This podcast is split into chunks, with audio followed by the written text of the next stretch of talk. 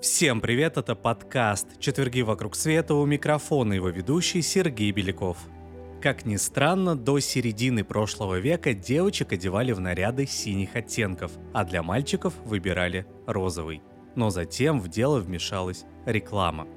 Сегодня мы вам расскажем историю о том, как самый брутальный цвет погубили наука и мода – в середине 19 века детская мода начала оформляться в отдельное направление. Одежду для младенцев шили из тканей спокойных пастельных тонов, но чаще всего материал был белым. В однотонных платьях из хлопка ходили не только девочки, но и мальчики до 6 лет. Это хорошо заметно на старых фотографиях.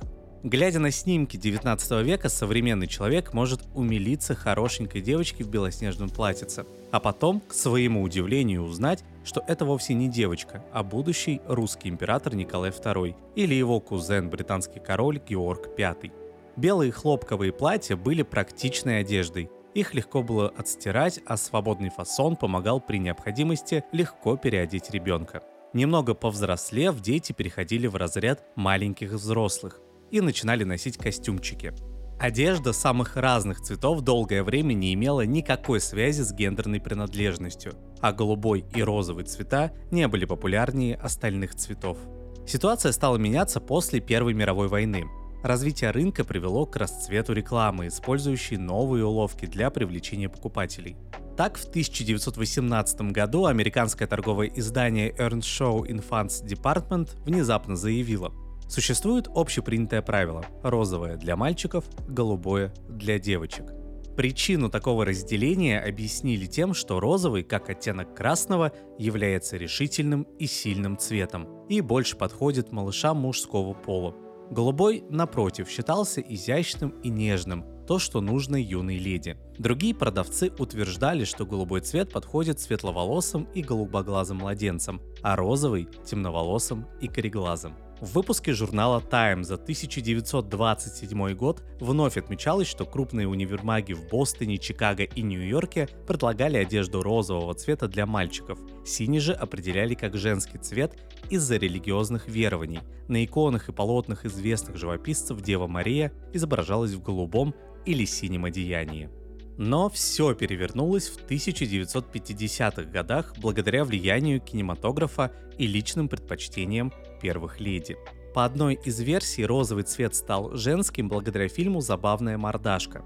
Исполнительница главной роли Одри Хепберн, необычайно популярная в то время, представала перед зрителем в красной и розовой одежде. Не отставали от нее и другие актрисы. Даже часть постеров к фильму была выполнена в розовых тонах. Поклонницы Одри, по-видимому, начали осаждать магазины одежды, и продавцы быстро поняли, что к чему. Другая история гласит, что превращению розового в женский цвет мы обязаны супруге президента США Дуайта Эйзенхауэра. На прием в честь инаугурации мужа в 1953 году Мэйми Эйзенхауэр прибыла в потрясающем розовом бальном платье. Вскоре стало известно, что спальня первой леди США тоже выдержана в нежно-розовом цвете, а в домашней обстановке она предпочитает носить розовый халат. Журналисты и модельеры немедленно ухватились за яркий стиль и очаровательную домашнюю атмосферу Мэйми Эйзенхауэр. Впечатлительные женщины мечтали походить на первую леди, выбирать необычный цвет и выглядеть при этом элегантно. Для многих розовый стал ассоциироваться с долгожданным спокойствием после военных лет, когда многим приходилось носить куда более простые вещи строгих и немарких цветов – Отношение к розовому, как к особому цвету, демонстрировали и другие первые леди. Правда, порой в трагических обстоятельствах. Весь мир облетели фотографии розового костюма Жаклин Кеннеди, испачканного кровью убитого в Далласе Джона Кеннеди. Вторая половина 20 века была временем бурного развития маркетинга. Продавцы спешили поднести товар покупателю, едва тот подумает о нем. Чем больше вы индивидуализируете одежду, тем больше сможете продать, справедливо отмечал историк моды Джо Паолетти. Научные открытия тоже сыграли на руку маркетологам. Так, заранее узнав пол будущего ребенка, счастливые родители бежали по магазинам за покупками для девочек и для мальчиков – Мода на розовые тона для девочек и голубые для мальчиков распространилась не только на одежду. По тому же признаку выбирали детские кроватки, коляски и игрушки. Маркетологи лишь подстегивали такой вид потребления. Разделение цветов на подходящие и неподходящие заставляло людей покупать больше. Например, состоятельные родители заново приобретали все товары для второго ребенка, если он был не того же пола, что и первенец. Другим важным фактором стал рост потребления среди самих детей. Когда ребенок начинает осознавать свой пол, ему невольно хочется соответствовать всем необходимым критериям. Вот тут-то и сказывается влияние рекламы. Маленькие покупатели часто непреклонны в своих симпатиях и антипатиях. Многие родители не понаслышке знают о том, как трудно убедить ребенка приобрести тот или иной товар, если он для девчонок или для мальчишек. В середине 60-х годов ситуация изменилась, по крайней мере для женщин. Вторая волна феминизма принесла моду на стиль унисекс и отказ от подчеркнуто женственной одежды. Из европейских модных каталогов на несколько лет пропали характерные розовые и голубые вещи. Выбор одежды нейтральных цветов для детей и взрослых должен был способствовать уравниванию возможностей.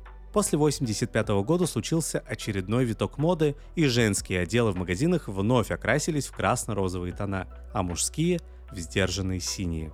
Сегодня выбор цвета зависит от личных предпочтений и приверженности тем или иным традициям. В 2007 году ученые из Британского университета Ньюкасла провели опрос, который показал, что и женщины, и мужчины на самом деле предпочитают разнообразные оттенки синего. А вот по версии института Пантон между женским и мужским цветами за последние годы установилась ничья.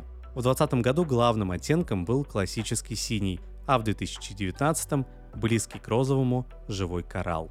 А на этом все. Это был подкаст «Четверги вокруг света». До новых встреч!